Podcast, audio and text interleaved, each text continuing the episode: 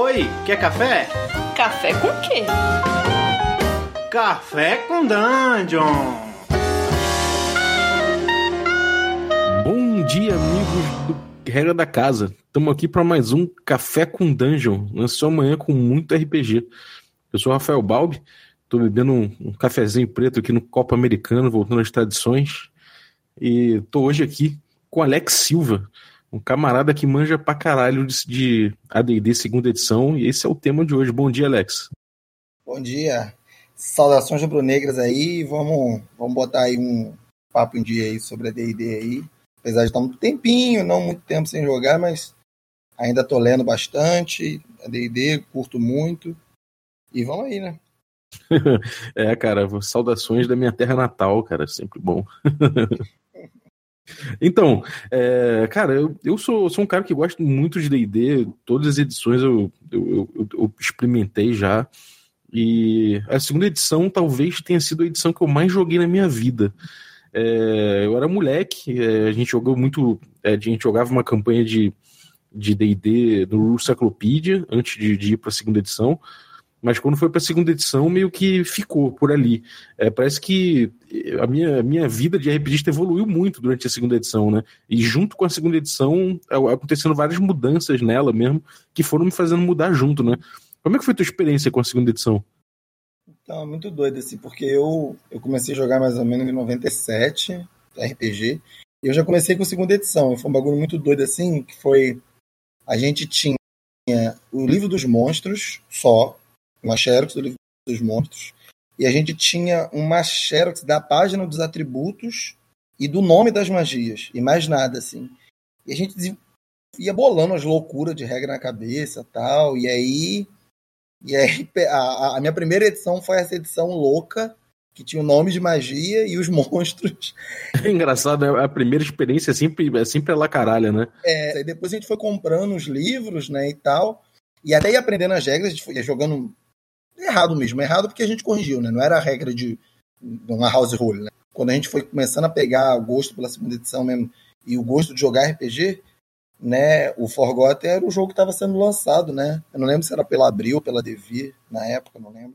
Eu nem sei. É, o, o a segunda edição do, do AD&D é, foi uma edição muito famosa aqui no Brasil, justo porque ela foi traduzida pela Abril, né? É, teve um público muito grande. Eu lembro que, que a gente tinha evento e tinha até é, uma grana considerável sendo investida nisso. É, eles davam um lanche para os mestres é, da, da, da, convenção que, que mestrassem o AD&D. Eles, tipo, eu lembro que tinha até uma, um mini castelo que eles fizeram no meio da, da, da convenção lá, pagavam os caras fortão para se vestir de bárbaro e ficar ali é, brincando com a galera. Então, um amigo meu que foi retirado do, do castelinho lá, pelo, segurado pelo braço, assim, pelos caras. Foi, era muito engraçado. Acho que isso deu um boom de popularidade. O, talvez tenha sido a. Junto. Não sei como é que foi a, a, a terceira edição, 3.5, dizendo porque essa, particularmente, foi muito popular aqui no Brasil, né? Foi, aí até porque na época não tinha muita concorrência também, né? Porque a 3.5 teve, mas aí chegou o Vampiro de Sola, né? No, no AD&D era muito meio que só ele, né? Assim, né? Assim como jogão, assim, né? Era muito raro. Ou a galera sabia inglês e jogava outra coisa, né? Agora para jogar mesmo era ele e o Tagmar, assim. E o Tagmar era... Circulação era mais baixa, né? Era tal. Tinha até um grupo. É engraçado, porque eu sou de Xerém, né? Eu não sou do, do Rio. Xerém é um terra do Zeca Pagodinho lá. uma roça do caramba. Só que Xerém tem, tinha muito jogador de RPG. O, o, meu grupo em Xerém chegou a ter 20 na mesa, jogando. Jogando. Nossa, cara. 20, uma loucura, né? Um inferno, imagina. E imagina, ter 20 na mesa e ter outro grupo que jogava. Tipo, jogava. É, é Tagmar, cara. Imagina um gato é. pequeno, assim, né? E, tipo. É, e quem não sabe, Tagmar é um, é um sistema que, que né, nacional de RPG que era uma grande opção para quem, quem não, não tinha acesso aos livros de AD&D ou de D&D, antes, antes até da tradução, e, e aí jogava Tagmar. Tagmar era, uma, era, um, era um sistema bem difundido, né? É, era mais barato, era um livro só na época. A galera, um livrinho, jogava tal, e tinha outro grupo lá disso. Mas aí, indo pro, pro D&D, realmente, eu acho que o D&D terceira edição foi muito jogado, mas tinha... O Vampiro tava muito É verdade, ele, ele, dividiu o Spotlight com o Vampiro pra caramba, né? E a, a, o AD&D segunda edição já, já pegou mais o Império sozinho, né? É, o início do AD&D. No final do AD&D já... O Vampiro já tava... É. Bom, pra localizar né? a galera, cara, é, o AD&D segunda edição é o seguinte, é, ele, o D&D ele veio com, essas, com, com, esses módulos básicos e tudo mais, mas ao mesmo tempo que ele desenvolvia esses módulos básicos do D&D, o D&D Basic, o Expert, até o D&D que virou o Cyclopedia, né? Ao mesmo tempo que o, o, o a TSR lançava esses D&Ds, ele lançou também a primeira edição da D&D.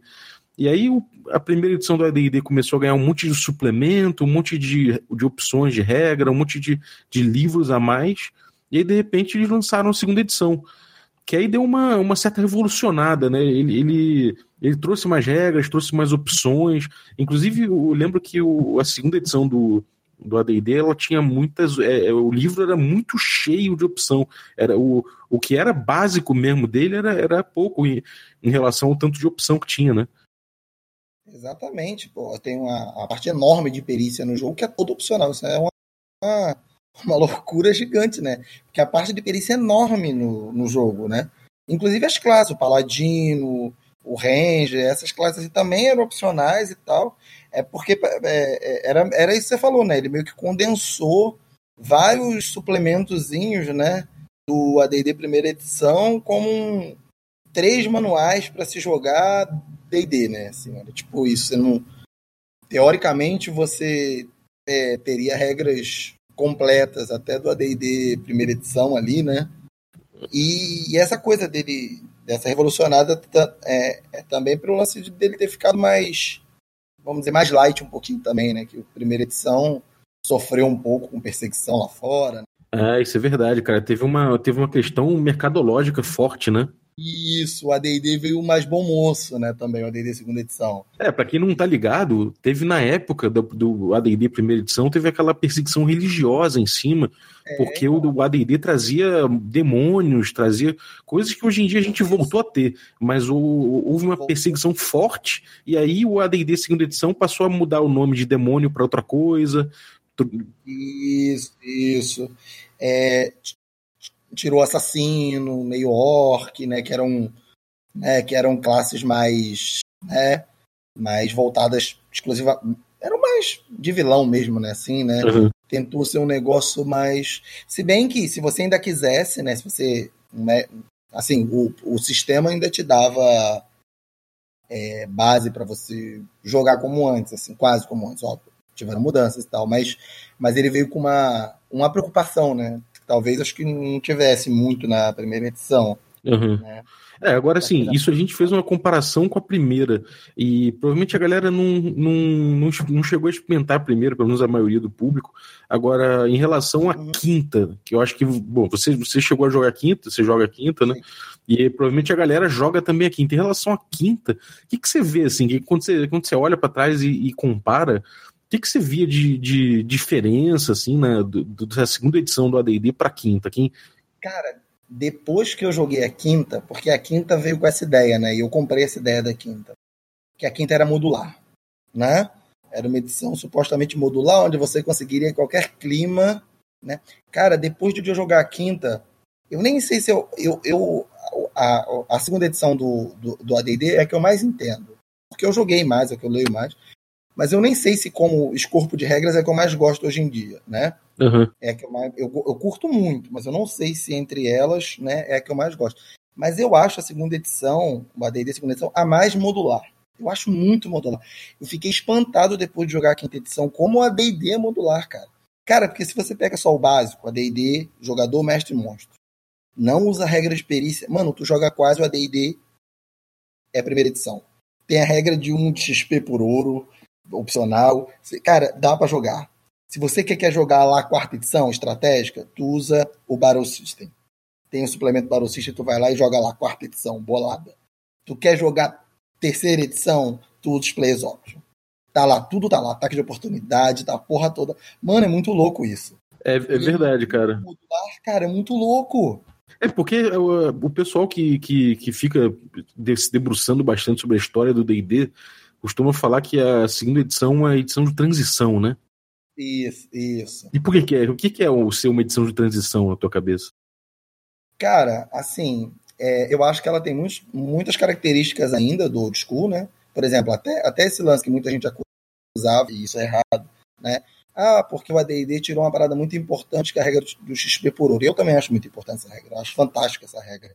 Porque garante aquele clima de espada e feitiçaria, né? Do gênero de espada e feitiçaria, de você, ao invés de se preocupar de matar o monstro, ou de simplesmente pilhar, é, quer dizer, matar tudo ali, você tentar arrumar uma solução é, mais inteligente. Até isso tem no, no AD&D. Eu, eu acho que a transição, eu acho que ela é muito pela, pela quantidade de opções né, que o sistema vai dando ao longo do tempo.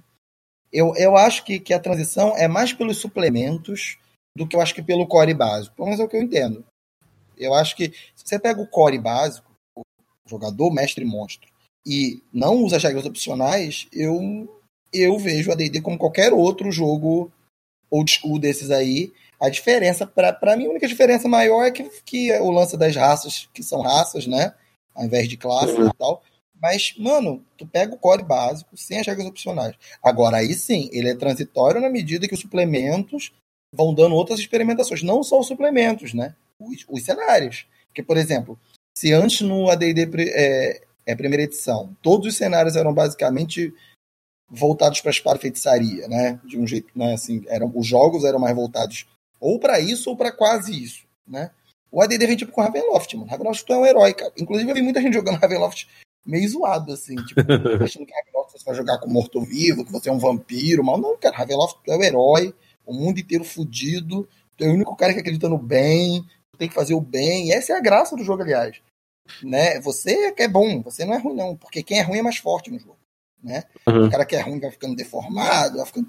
Então a D&D ele foi pegando isso para a edição de transição por causa disso, porque ele pega umas temáticas que o AD&D talvez não pegasse tanto, assim, pelo menos não de forma tão oficial, né?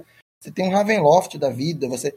Pô, a, ó, o, o, o, o AD&D é segunda edição, tem como cenário oficial Ravenloft e Lankmar, só pra gente ter uma ideia, né, de como era modular o bagulho. Olha isso, mano. Você tem é Ravenloft, verdade. E, e, tu tem Lankmar pra segunda edição. É, o Ravenloft, ele veio como. Ele, ele surgiu como uma aventura pronta do DD, na primeira edição ainda, né? Isso, isso aí. E aí, isso aí. e aí na primeira edição do AD&D, e aí o pessoal gostou tanto, o público gostou, a própria linha editorial foi, fez sucesso, aí o pessoal levou para o AD&D segunda edição. E Lankman, para quem não sabe, ele é um, é, um, é, um, é um cenário de uma cidade dos contos do Fritz Lieber, Fritz Leiber, né? Que é um conto de, de espada e feitiçaria que era o, de onde o D&D antigo bebia, né? E que é completamente diferente de uma tendência que passou dentro da própria edição do, do, do AD&D segunda edição, dentro da própria do próprio tempo do AD&D segunda edição passou a ter, que é a coisa do Dragonlance, por exemplo, que é que é uma história épica, Exatamente. né? Uma história de, de, de, é, de heroísmo mesmo, de cavalaria, né? Exatamente. Então, é por isso que eu digo é muito modular, mano. É tipo assim. E, e uma parada que eu achava interessante no, no ADD, que talvez eu não tenha visto nenhuma outra edição, era que os cenários moldavam mais o sistema do que eu vejo moldando hoje. Eu acho que no AD&D eles tinham menos medo de mudar muito o sistema no cenário. Eles mudavam muito. Cara, tu pega Ravenloft, tem muita regra muito diferente do que Lankman. Tu pega Mask of Red Death, Cara, tem uma regra de magia que é completamente louca, de diferente, de todo o cenário, todos os cenários. Então eles mudavam o sistema mesmo de forma brutal mesmo, sem, sem assim, sabe, receio, assim. Porque hoje em dia parece que eles vão tentando, por exemplo, principalmente da terceira edição para cá, né? Parece que eles fazem o contrário, eles mudam o cenário para o sistema, né? O cenário vai se adaptando ao sistema. O AD&D não, eles não, eles não tinham problema de torcer o sistema, sabe? Uhum. Eles torciam, criavam coisas, criavam vertentes para emular um cenário. Como você, por exemplo, você pega Lankman e pega Ravenloft, você, ver do, você vai ver dois conjuntos de regras diferentes, mas ambos a D&D é, é segunda edição. O próprio Dark Sun, né? O, olha, olha isso, é o sistema quase que triturado, né?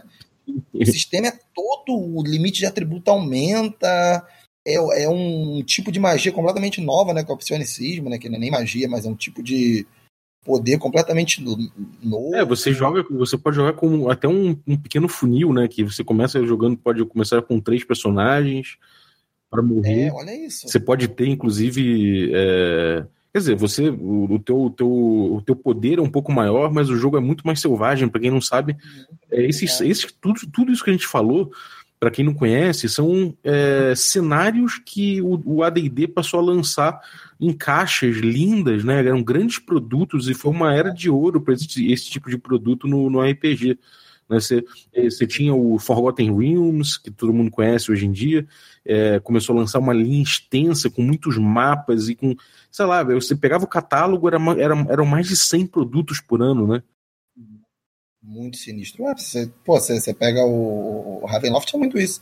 É muito livro, tu fica assustado. Os romances, foi a época a hora dos romances, né, de, no, nos livros, né, que não tinha, que eram livros que não tinham regra nenhuma.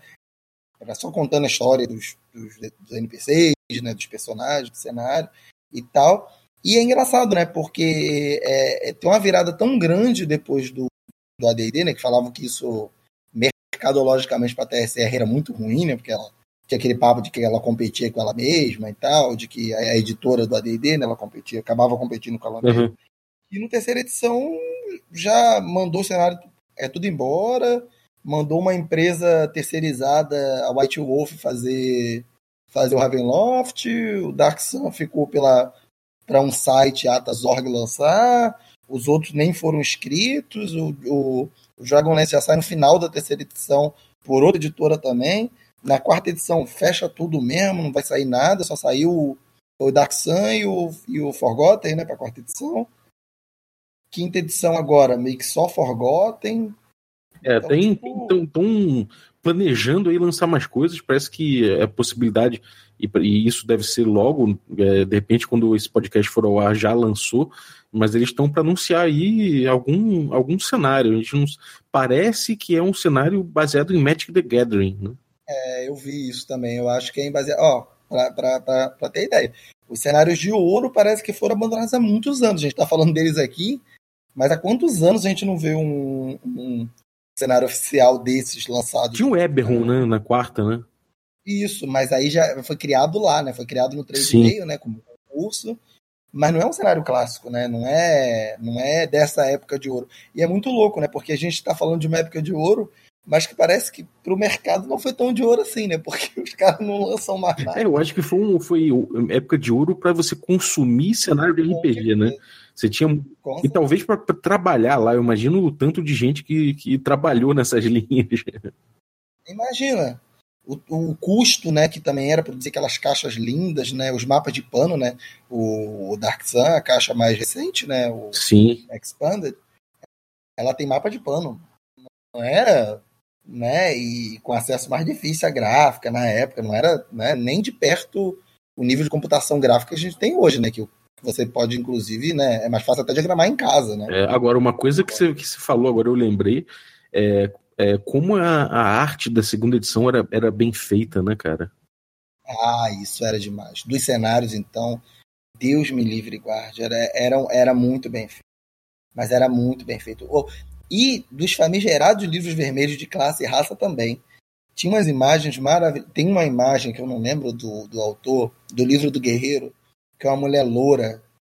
Segurando uma argola do, do gigante? A argola do, do piercing do gigante. Nossa, cara, isso é, essa imagem é demais, cara. E é maravilhosa, mas é muito boa. É assustador. E, e, e, ela vem na minha mente inteirinha agora. Assim. Sim, é cara. Ou então aquela imagem do grupo de aventureiros com um pequeno dragãozinho pendurado na árvore, morto, sabe?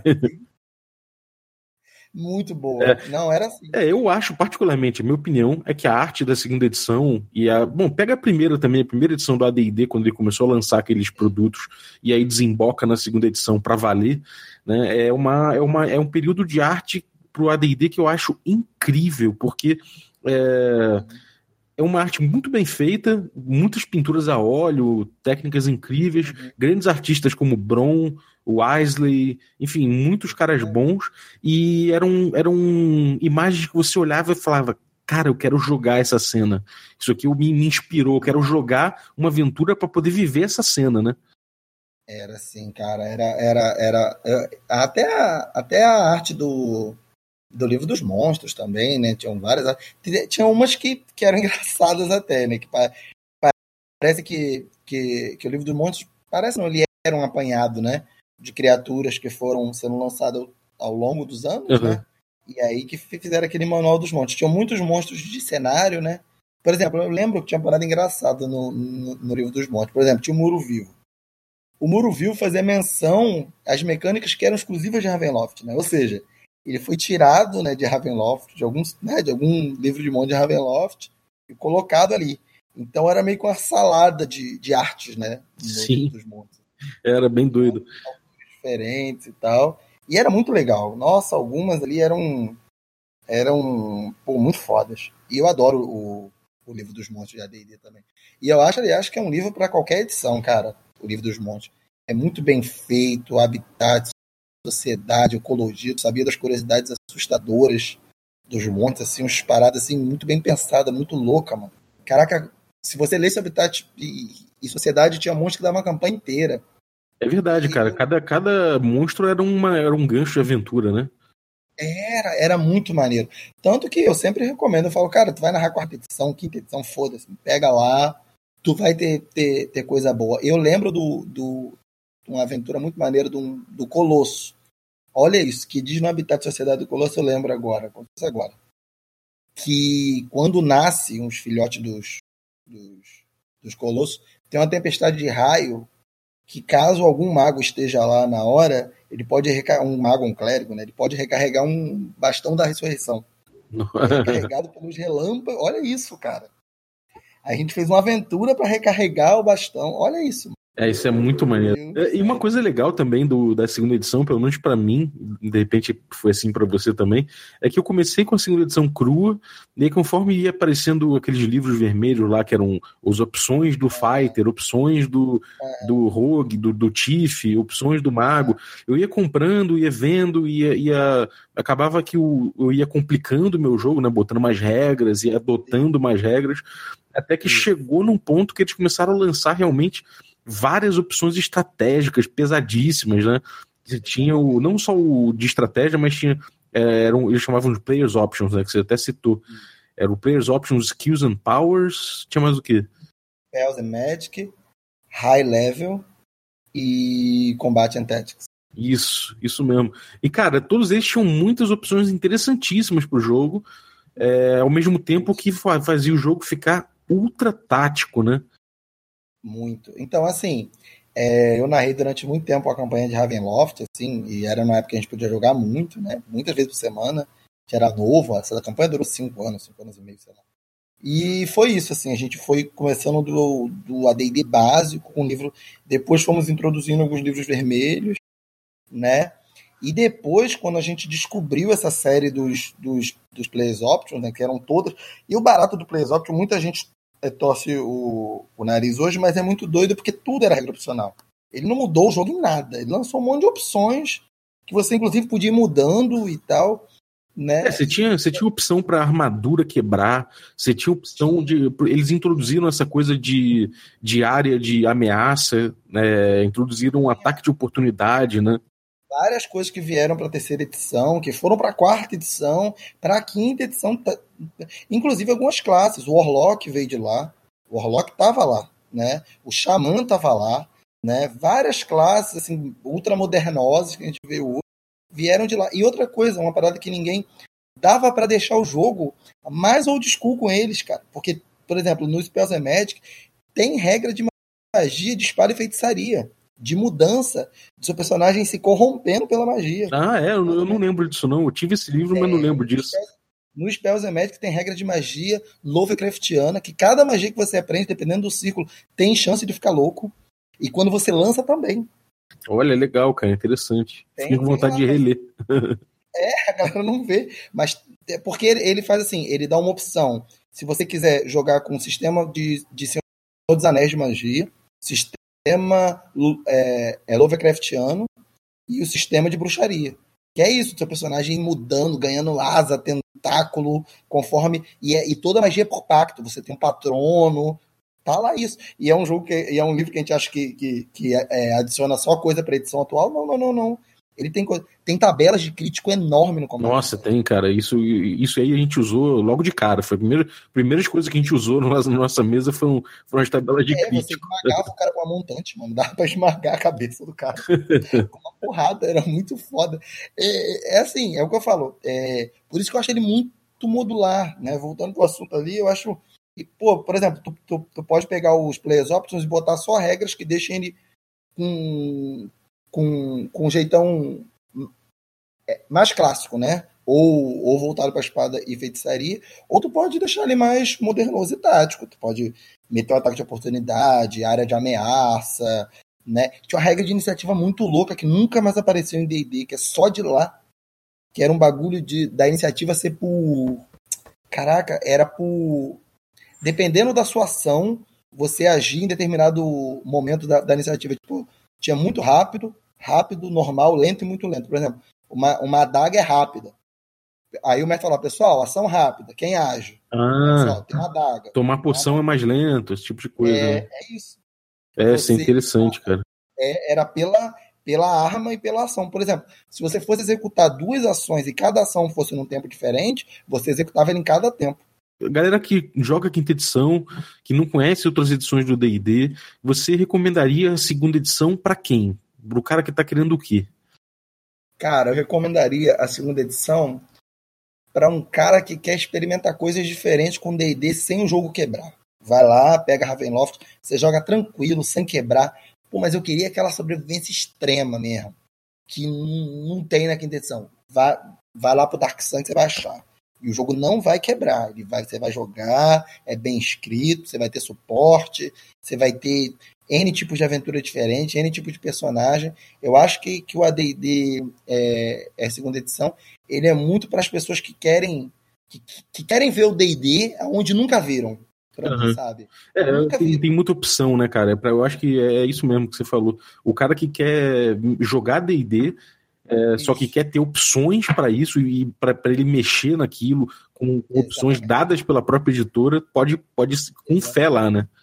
Os caras dão uma, uma, uma parada que eu nunca tinha visto em D&D, que é o lance, é o livro, é o high level. É, eles recomendavam monstros é, do livro básico para aventuras épicas. Apenas é verdade, eu lembro disso. apenas com, com táticas boas, né? Tipo, ó, usa assim, assim. Eu lembro que eu consegui quase matar o, o meu grupo de décimo, décimo segundo, terceiro nível, que isso é muita coisa em D&D, né? Pra pessoa estar acostumada com quinta edição, quarta edição, isso é muita coisa, né? No, no AD&D, décimo segundo, com oito trolls, cara.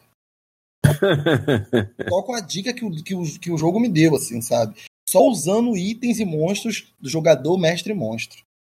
Cara, isso para mim, porque quando a gente pega um livro épico, a gente imagina sempre que monstros mais fortes, né? Vai ter um monstro para você enfrentar no né, né? É, vai ter a avó do Tarrasque, é, a tia isso. do Tarrasque. Tarrascão, né? O, o Tarrasque primordial. Não, mano. é, eu acho que é isso, cara. Eu acho que vale, vale nem que seja por uma leitura de curiosidade, né? Você pegar o, o PDF lá no drive-thru, arrumar, arrumar o PDF, e os PDFs da segunda edição do AD&D e dar uma, dar uma lida, mesmo que seja só por cultura mesmo de D&D, né? Vale. vale. Os cenários, então, meu Deus. É, sem dúvida. É isso, cara. Bom, obrigado aí pela tua presença, cara. Eu acho que a gente já deu uma pincelada muito boa aí na, na segunda edição do AD&D. Eu mesmo fiquei com vontade de, de revisitar aqui meus livros antigos, os que eu não me desfiz do, quando eu tive que me mudar, infelizmente. Mas é, cara, eu fiquei com vontade de pegar tudo de novo, dar uma lida, porque realmente é muito material legal. Eu lembro que eu tive pô, muito, muitas épocas boas com de jogo de mesa com, com base nisso. E, enfim, brigadão, cara. Valeu a presença aí. E tem algum recado aí pra galera, cara? Alguma coisa que você esteja produzindo? Alguma coisa que você queira dar um, dar um link aí pra galera? Ah, eu tenho sim. Então, é, eu tô produzindo um, um ACR sobre, sobre África e Egito, né? Com visão só de autores africanos, né? Que o nome eu acho que vai ser é, Kemet, Mistérios e Ancestralidade. Oh, que maneiro. Setembro, por uma editora aí, né? A, a Agente Meogra. E. Oh, que foda, aí, não né? sabia não, do Island. É, isso aí. Foda, cara, maneiro. Então, já, já, já tô quase acabando, né? E vamos ver se der tudo certo. É uma série bem legal, com as regrinhas bem, bem, bem tranquilas, né? Com várias influências aí. Um jogo só baseado. Esqueçam o Egito, né? Que vocês viram em cenários aí. É outra situação. É um Egito mais, mais conectado com o resto da África. A galera vai reconhecer várias coisas da cultura iorubá que já tinha lá, várias coisas bem diferentes. Inclusive usando outros tipos, usando classe como raça, né? Que é bem legal pega o Kushita ali, outros povos, os Fulas, usando ali como classe de personagem também, junto com outros ali do de Kemet e tal. Então, é, eu estou gostando de escrever, tá sendo uma pesquisa bem árdua, né? Mas acho que vai sair. Lá para setembro, a gente deve estar tá aqui no na Geek Carioca, no Rio de Janeiro, né? A gente vai ter um stand e tal. Acho que eu já vou estar tá já com algum protótipo, pelo menos, ou pelo menos um, um playtestzinho, né, para a gente jogar. Pô, excelente, cara. Então, vai dando um update aí que a gente divulga isso aí. Valeu, mano. Valeu, cara. Obrigado. E galera, se vocês estiverem ouvindo aí esse podcast na quarta-feira, tem nossa mesa presencial ao vivo no twitch.tv barra regra da casa. E, bom, acompanhe nosso, nossos outros conteúdos também, YouTube, tudo mais. Você consegue encontrar todo o nosso conteúdo reunido em regradacasa.com.br. Então cola lá. E se você curtiu aí, dá cinco estrelas no iTunes, por favor, que ajuda a gente a divulgar nosso conteúdo. Muito obrigado, espero tenha curtido. Até a próxima.